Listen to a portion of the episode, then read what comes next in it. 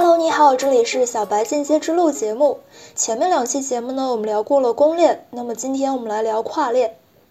说到跨链呢，其实最为瞩目的就是波卡和 Cosmos。那么这一期我们就先是以这个波卡为例来讲吧。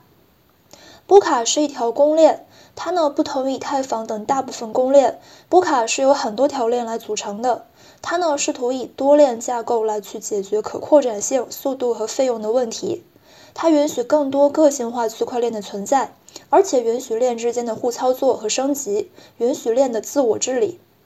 也就是说呀，这个波卡有很多条链，这些链既能够作为一个整体实现效能最大化，同时呢，其中每一条链又具有比较强的独立性。那么，如何把这些链连接在一起，实现跨链互通、跨链协作，就是波卡所面临的一个非常重要的问题。同时，跨链这个问题也已经困扰区块链世界很长时间了。那么，什么是跨链？为什么要实现跨链呢？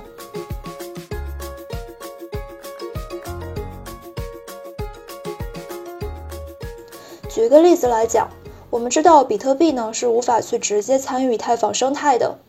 如果说你的手上的资产只有比特币，但是你又想去玩一个以太坊链上的游戏。那么你可能就需要去借助一些像是合成资产，还有一些金融衍生品等等，完成很多次兑换，费时费力，这个啊一般人整不明白。再来看一个真实案例，二零二零年的时候，DeFi 非常火热，交易频繁，很快以太坊链上的稳定币 USDT 就不够用了。在这样的一个情况之下呢，USDT 的发行方 Tether 公司就要从其他链上调用 USDT 到以太坊上。那么 Tether 公司做了什么呢？他们先是把另外一条链，也就是波场链上的 USDT 销毁了一部分，然后再在这个以太坊链上去增发同样数量的。但是呢，随后波场的 DeFi 项目也随之发力，波场那边的 USDT 也不够用了，发行方呢就不得不将几条链上的 USDT 来回转移，销毁这个增发那个，非常麻烦。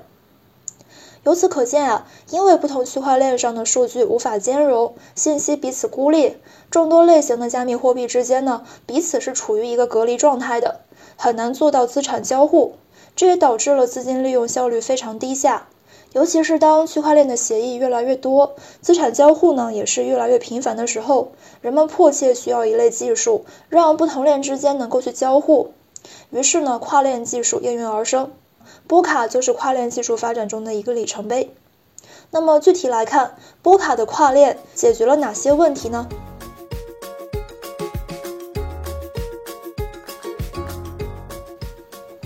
首先，第一条就是说，通过波卡这样的一种跨链方案，我们可以打破区块链信息孤岛困境，实现跨链协作。波卡的设计初衷呢，就是希望能够将所有区块链联系在一起。互联互通，最终形成一个由多个区块链所组成的互联网络。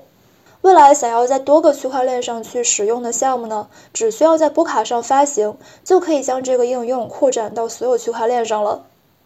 第二个所解决的问题呢，就是跨链让区块链的生态更加丰富了。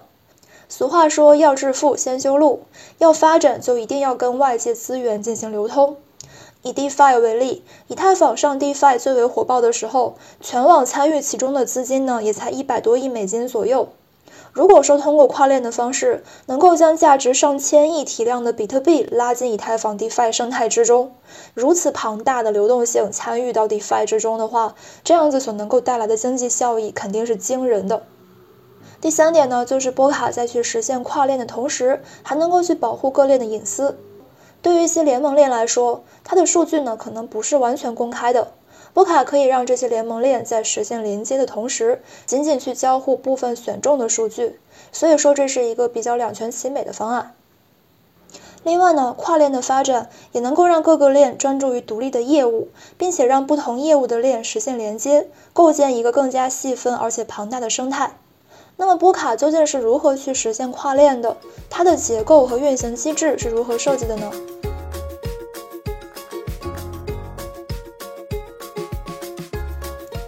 波卡呢，在架构上一共是有三个部分，分别是平行链、中继链、转接桥。这里呢，为了方便理解，我们拿美团来去类比一下。首先，这个中继链 （Relay Chain） 是波卡的中心，它负责信息交互的验证。保护和协调平行链，维护整一个网络的安全。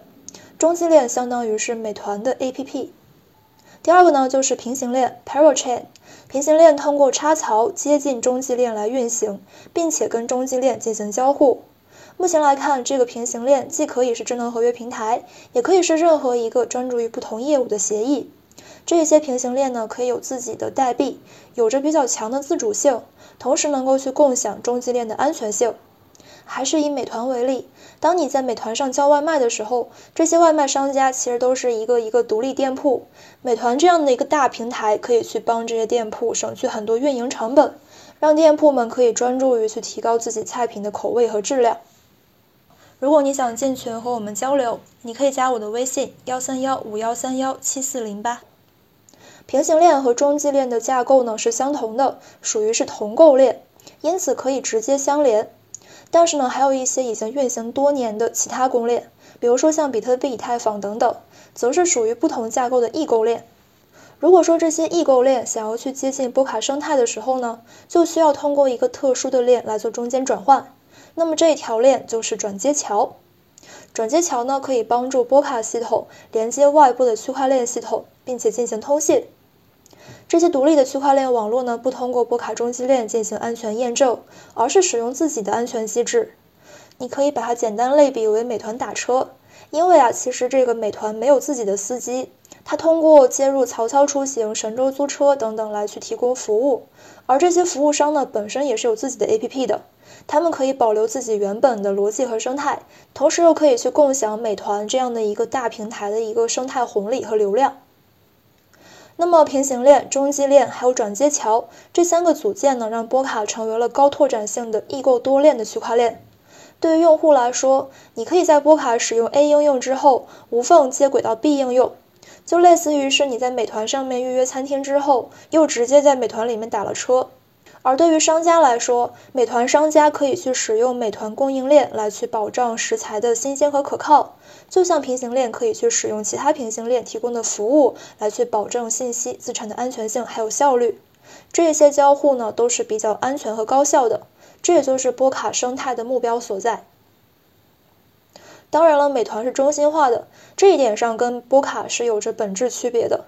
我们只是借用美团的结构来去帮助理解哈。那么波卡是如何实现去中心化的治理呢？波卡采用的呢是权益证明机制，也就是 POS，原生代币呢是 DOT。波卡网络的治理呢主要是依赖四种角色，分别是提名者、验证者、核对者和钓鱼人。提名者就是持有 DOT 的用户，他们可以通过质押 DOT 代币来去选举验证者。验证者与核对者呢，去负责具体的计算和出块工作。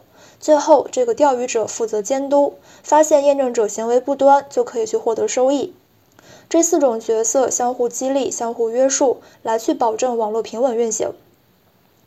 被持币者所选举出来的活跃验证人呢，会被随机的分配给各个平行链，并且每隔几个小时就会以随机的、不可预测的方式再换一波人。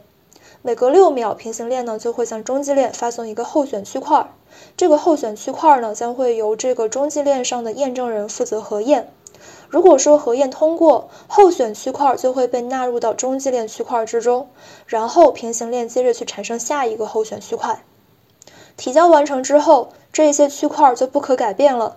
所有平行链都需要通过中继链上的验证人去获得最终授权。平行链越多，需要的验证人也越多，整一个波卡网络的安全性呢也就会越高。就是通过这样子的方式，中继链和平行链共享安全性，每一条链都可以成为整一个网络抗攻击性的一部分，并且接入波卡的平行链协议，可以直接从中继链验证人所提供的经济安全中来受益，就不用再花人力、物力、财力自己运营节点、自己做共识了。项目方只需要专心开发自己的产品就好了，而对于一些重大问题以及整一个网络发展方向，则是由 DOT 持有者链上投票来决定的，少数服从多数。一旦投票完成之后，将会直接部署代码进行自动升级。这样的方式呢，无需去更新软件，也无需人工干预，还避免了社区分裂，也就是硬分叉的可能。此外，波卡还设置了理事会、技术委员会、财政部，治理体系呢是很完善的。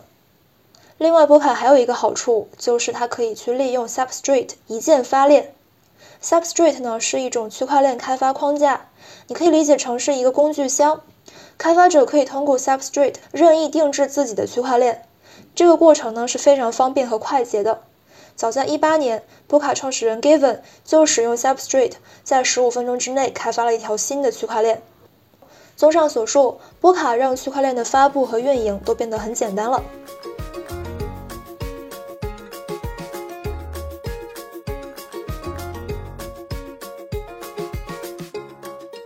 那么我们前面说了这么多波卡生态的好处，那么随便什么项目就可以加进波卡成为平行链吗？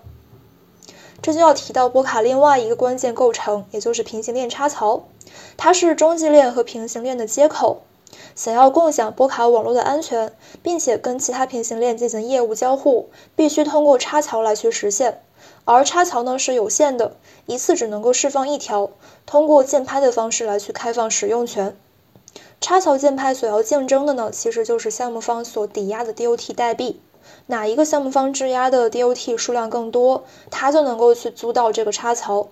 拍卖过程采用的是蜡烛竞拍加随机参数机制，同时呢还结合了二阶密封价格拍卖的思想。总之呢就是比较公平和全面，这里就不再去展开讲了。不过呀，就是归根结底，如果说你想要去赢得拍卖，还需要很多的 DOT 才可以。但是呢，对于初创项目来说，这些代币从何而来呢？这不就让很多新项目失去了很多机会吗？为了去顾全这一点，波卡就设计出了众代机制，借助大众力量来去为优质项目投票。这也就是我们普通人来去参与波卡插槽拍卖的一个途径。普通投资者呢，可以通过众贷将自己的 DOT 锁定给支持的项目方，来帮助他们去赢得竞拍。项目方呢，为了去鼓励用户把这个代币借给自己，会创造一些激励措施。比如说，把自己的项目代币分给众贷参与者。如果说你所支持的这个项目竞拍成功了，那么这些 DOT 资产呢，将会在项目方的相应租期之内锁定。如果说竞拍失败了，将会被全部返还。这里呢，不用担心项目方跑路，让我的代币打水漂的问题。因为参与众代的时候呢，其实你并没有去放弃手中 DOT 的所有权。它只是被暂时锁进了中继链之内，并不会涉及转账，也不是由项目方保管。总之呢，这个参与众贷是没有什么成本的，只是让你的这个 DOT 代币暂时失去了流动性。但是你有机会去获得项目方所空投的原生代币，还能够为真正有意义的项目来投票，参与塑造波卡的未来。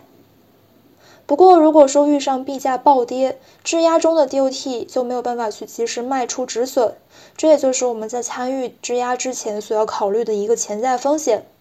而另外一个潜在风险就是，你所质押的这个新项目，项目方给的收益说不定还不如直接 staking DOT 的收益高呢。好的，那么以上呢就是对波卡的一个简单介绍了。其实关于跨链，当然不仅仅只有波卡这么一个项目了。今年呢，这个 Cosmos 也是非常大放异彩的。那么之后的节目呢，我们也会对 Cosmos 以及一些其他的跨链概念进行解读，希望你可以持续关注。好的，那么我们下一周再见了，拜拜。